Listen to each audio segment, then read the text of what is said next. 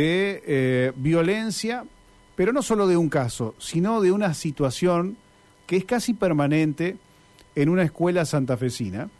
Y esto nos parece muy interesante traerlo aquí a la mesa, porque no es el único caso o no debe ser la única escuela en la provincia que atraviese esta situación, donde se ven eh, realmente muy eh, acorralados por casos de violencia y donde la comunidad educativa no encuentra un rumbo para tratar de disminuir esos niveles de violencia. Fíjense que no estamos hablando de un barrio, estamos hablando de, jóvenes que viven la violencia todos los días, que comparten con violencia, que están eh, en, ese ambiente, ¿no?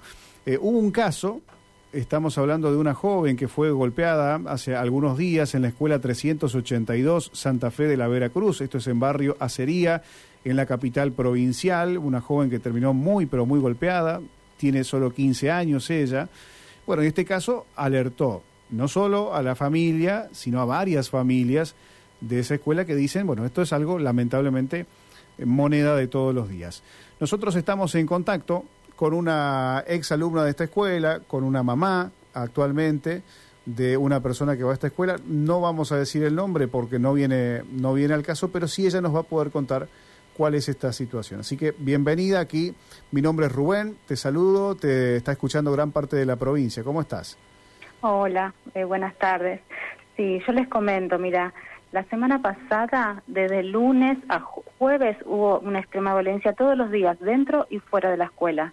Mi hija, gracias a Dios, faltó el día donde eh, una familia fue a reclamar por un chico.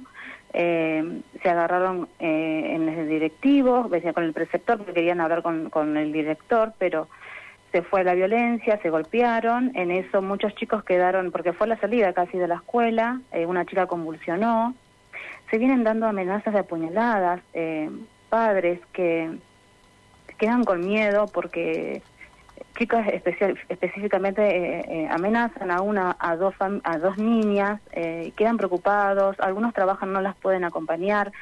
Hoy una mamá se acercó diciendo que la hija directamente no quería ir a la escuela cuando escuchó esto que estábamos haciendo y la verdad es lamentable es lamentable. Y se dieron muchos muchos casos de la semana pasada y se vienen dando anteriormente donde se pegan donde hacen videos donde la gente por ahí no se puede meter no se quiere involucrar pero se viene se viene dando eh, mucho y esto fue eh, el tope sería en la escuela que se dio una gran violencia donde una chica llegó a convulsionar este este caso de la niña de la chica golpeada.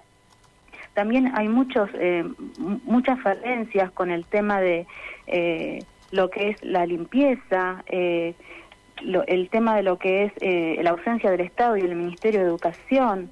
Había antes talleres que ahora por ejemplo no los hay. El tema de la presencia policial que antes eh, antes había. Yo hace 18 años me recibí ahí y antes había una policía que era del barrio Los Troncos.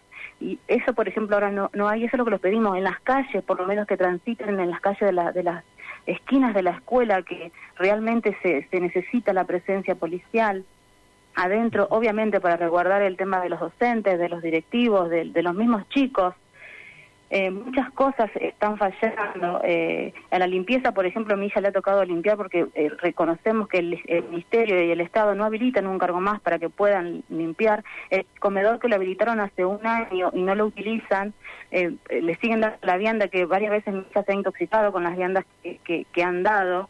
O sea, yo sé que los jóvenes están pasando, son diferentes jóvenes y todos tienen situaciones difíciles. Más aún necesitamos el apoyo del Estado y del Ministerio de Educación. Antes había, estaba la, la facilitadora que daba talleres sobre violencia de, entre, entre jóvenes, cómo poder arreglar esos problemas sin llegar a esto. Eso se fue perdiendo. Y también eso, eh, daban folletitos sobre el tema de cómo poder solucionar esos problemas, cómo poder, cómo poder enfrentarlos, cómo poder hablarlos. Eh, se fue perdiendo y mira lo que va llegando. O sea, son muchas cosas que, que se van dejando y, y, se ve a lo largo del tiempo las fallas. ¿Qué es lo que les dicen desde la escuela, por ejemplo, cuando ustedes como familias le plantean eh, que no puede suceder esto de la violencia, claro?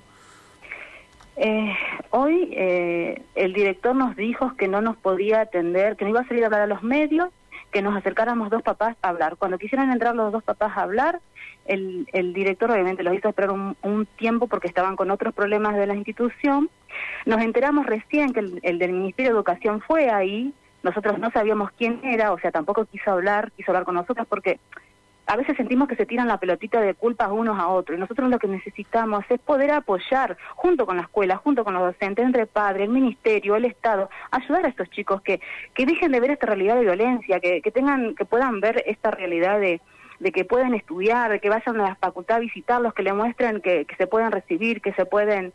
Otra cosa, porque viven viendo eh, muchos problemas, muchas situaciones de violencia y, y, a veces el director está desbordado, está desbordado, no es como que no puede y no sé si eh, es por falta de ayuda del Ministerio de Educación, por falta del Estado, pero que pida ayuda, que pida ayuda y, y que podamos cambiar estas situaciones, porque vemos que él dice que yo no puedo arreglar esto, yo no puedo, no, no puedo tomar decisiones porque no podemos discriminar a nadie.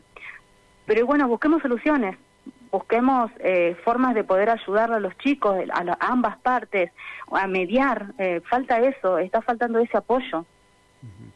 Eh, mientras tanto, las clases se dictan normalmente allí, ¿no? Se están dictando normalmente. Obviamente, tenés chicos que están con miedo, desde ya te digo, padres que están con miedo de mandar chicos a la escuela, chicos que tienen miedo de ir a la escuela, y es, la triste realidad. Eso me pone, me entristece porque eh, hoy en día yo sé que está todo difícil, pero que ya pase con a este extremo con estos chicos que, que ellos tienen sueños, son jóvenes, o sea, tenemos que ayudarlos, tenemos que apoyarlos más aún, o sea, es así. Entre todos, padres, escuela, ministerio, estados, tenemos que apoyarlos para que salgan adelante. No, nos sentimos discriminados, porque es así. Es a veces nos sentimos discriminados. ¿Cuánto tiempo hace que viene este, este problema de estos hechos de violencia? Mira, a mi hija el año pasado le pegaron. Eh, ella no se defendió y tampoco pegó, para darte un panorama. Pero esto se viene dando eh, hace bastante tiempo. Y por ahí eh, la gente que no reacciona tiende a reaccionar, pero porque te va, te va llevando, o sea.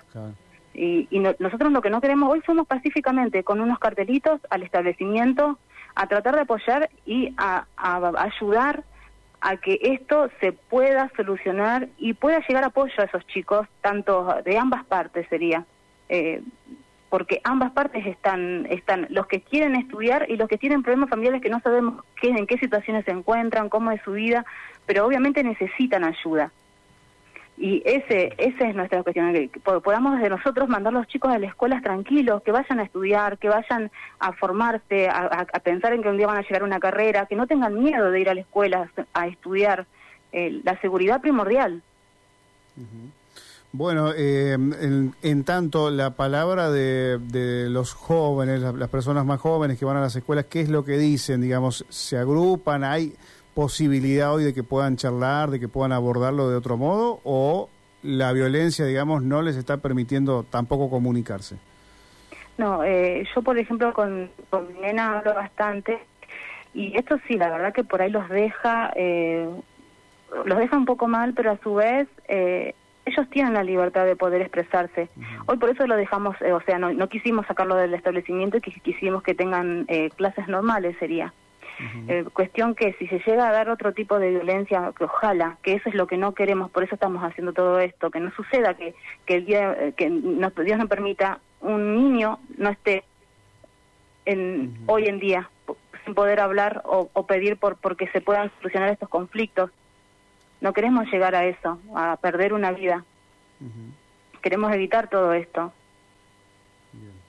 Bueno, te agradecemos este tiempo, estos minutos eh, para abordar un tema que nos parece importante. A menudo hablamos del tema educativo, eh, siempre la parte de la, de la educación concretamente, de si saben leer, si no saben leer, nos ocupa mucho espacio, pero hay que tener condiciones eh, socioambientales eh, indicadas ¿no? para que ellos puedan aprender también. Y claramente la violencia no es una condición en la cual puedan desarrollar normalmente. Exactamente, ese, ese es un tema muy, muy factible que ojalá pronto se pueda solucionar, que junto con el Ministerio del Estado nos escuchen y puedan eh, tomar cartas en el asunto, que eso es lo que, lo que queremos que suceda. Bien.